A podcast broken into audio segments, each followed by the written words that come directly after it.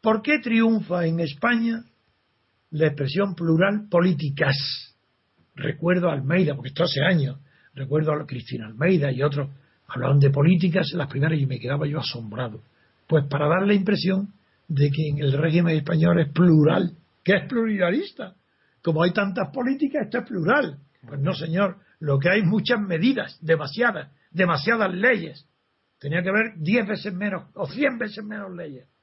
Pero no políticas en plural. Lo, lo, tiene, ha triunfado la clase política y la clase periodística la ha cogido al, vuelo, porque como en España no hay pluralismo ninguno, sino que el Estado de partido es completamente monocorde, es como una dictadura que se alterna en el tiempo, pues introducen políticas en plural para creer que la sociedad política es plural.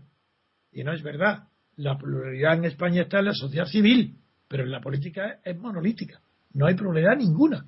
El estado de partido es único. Los partidos son todos estatales. La naturaleza de todo es la misma. El modo de financiarse es el mismo. El mismo de robar es el mismo. El modo de, de corromperse es el mismo. No hay distintos modos de corrupción. No tienen pluralismo ni en la corrupción.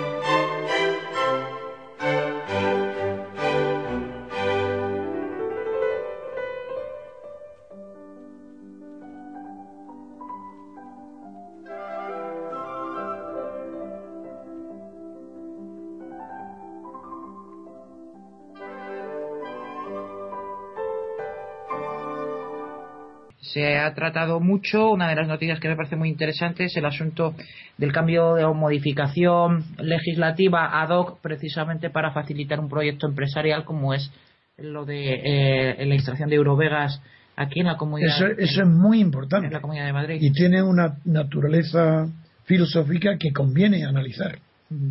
Porque como tú sabes, Pedro, toda ley hecha para alguien se llama privilegio. Eso es. Y es nulo. Es decir, que una cosa es que se dicte una. Ah, el, como hay la clase política de la oligarquía, del Estado de partidos, está habituada a dictar leyes privilegio, pero tiene la costumbre aprendida, que ya lo heredó del franquismo, que las normas, las leyes se redactan de forma general, que parecen aplicables a todo el mundo. Pero voy a poner un ejemplo. Hmm. Una ley autoriza un concurso para adjudicar una televisión. Es que eso, es que eso. Y dice, a este concurso puede ocurrir todas las empresas, libremente. Los requisitos son, uno, que tenga un capital de 100.000 millones de pesetas. Sobra todo lo demás, las campanas, ya no hay más que una. Hay una que tiene 100.000 y esa es la que... No, eso es tan ridículo de comentarse una terrorista que salta a la vista que todo es privilegio, que yo digo, bajo las dictaduras y bajo el estado de partido, que son oligarquías de partido, es rarísima la ley que sea ley, que sea general. Las de contenido económico, casi todas son privilegios. Y, pero casi todas. las tributarias? Las tributarias, casi todas son privilegios ¿Se acuerda, don Antonio, cuando eh, las primeras televisiones privadas, por eso me reía cuando usted lo decía, con, con el grupo Prisa, Polanco, claro, claro, claro. cuando en la ley del IVA, cuando salieron los aparatejos esos que se ponían en las televisiones, los codificadores, se, se modificó la ley del IVA para que no pagara IVA. Exacto. Los codificadores. No, sí, claro, claro, si después yo intervine algo, escribí artículos y con el, el, conflicto con Gómez de Liaño, de Polanco, sí, claro que lo figuraros como lo conozco esto. Pero quiero decir que en Las Vegas está bien, si está bien.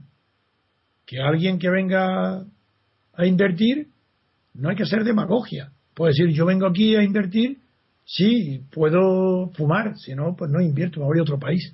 Eso, eso no está, no es inmoral, se puede decir.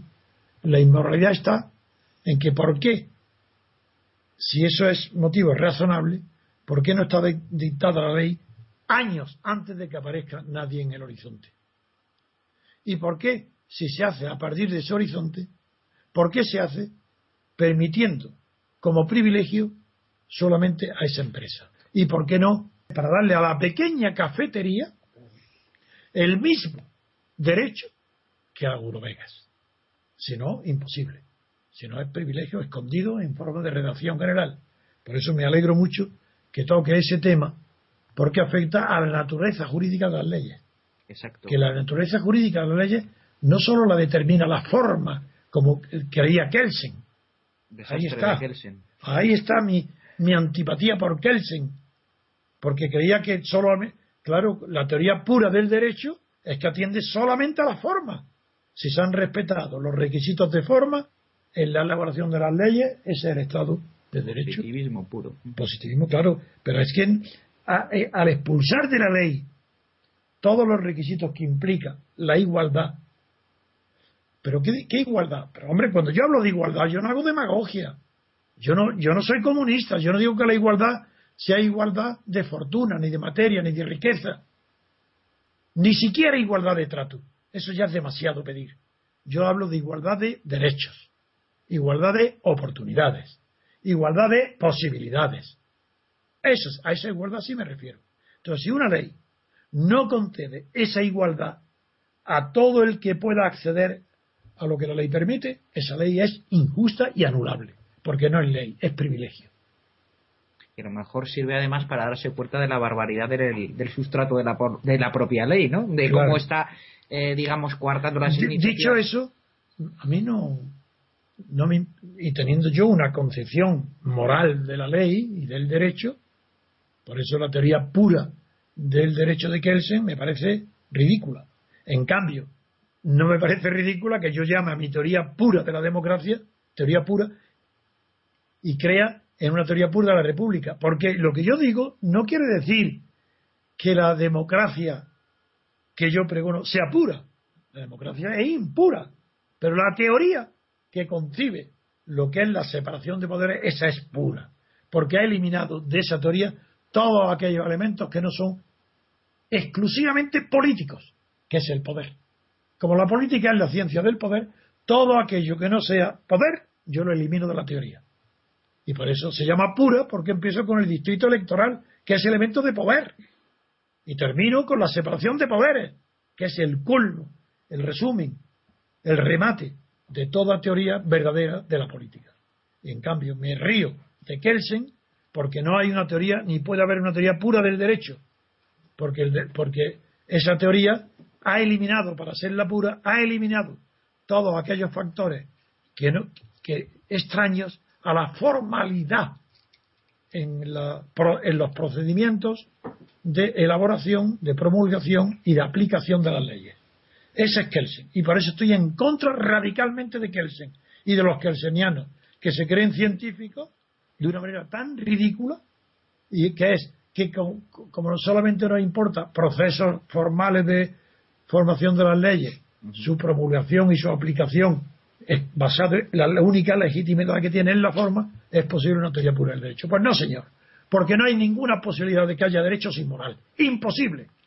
Y digo, o sin moral, o, sin equidad, o sin costumbre que, que, no vengan de la moral, de las tradiciones.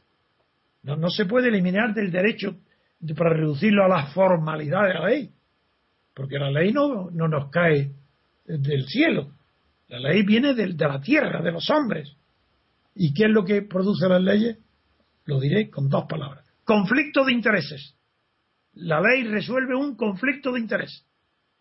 Pues, ¿cómo va a haber una teoría pura del derecho, del derecho sin querer conocer qué conflicto resuelve la ley? Imposible. Esa es la falsedad de Kelsen. Así de sencillo. ¿Cómo?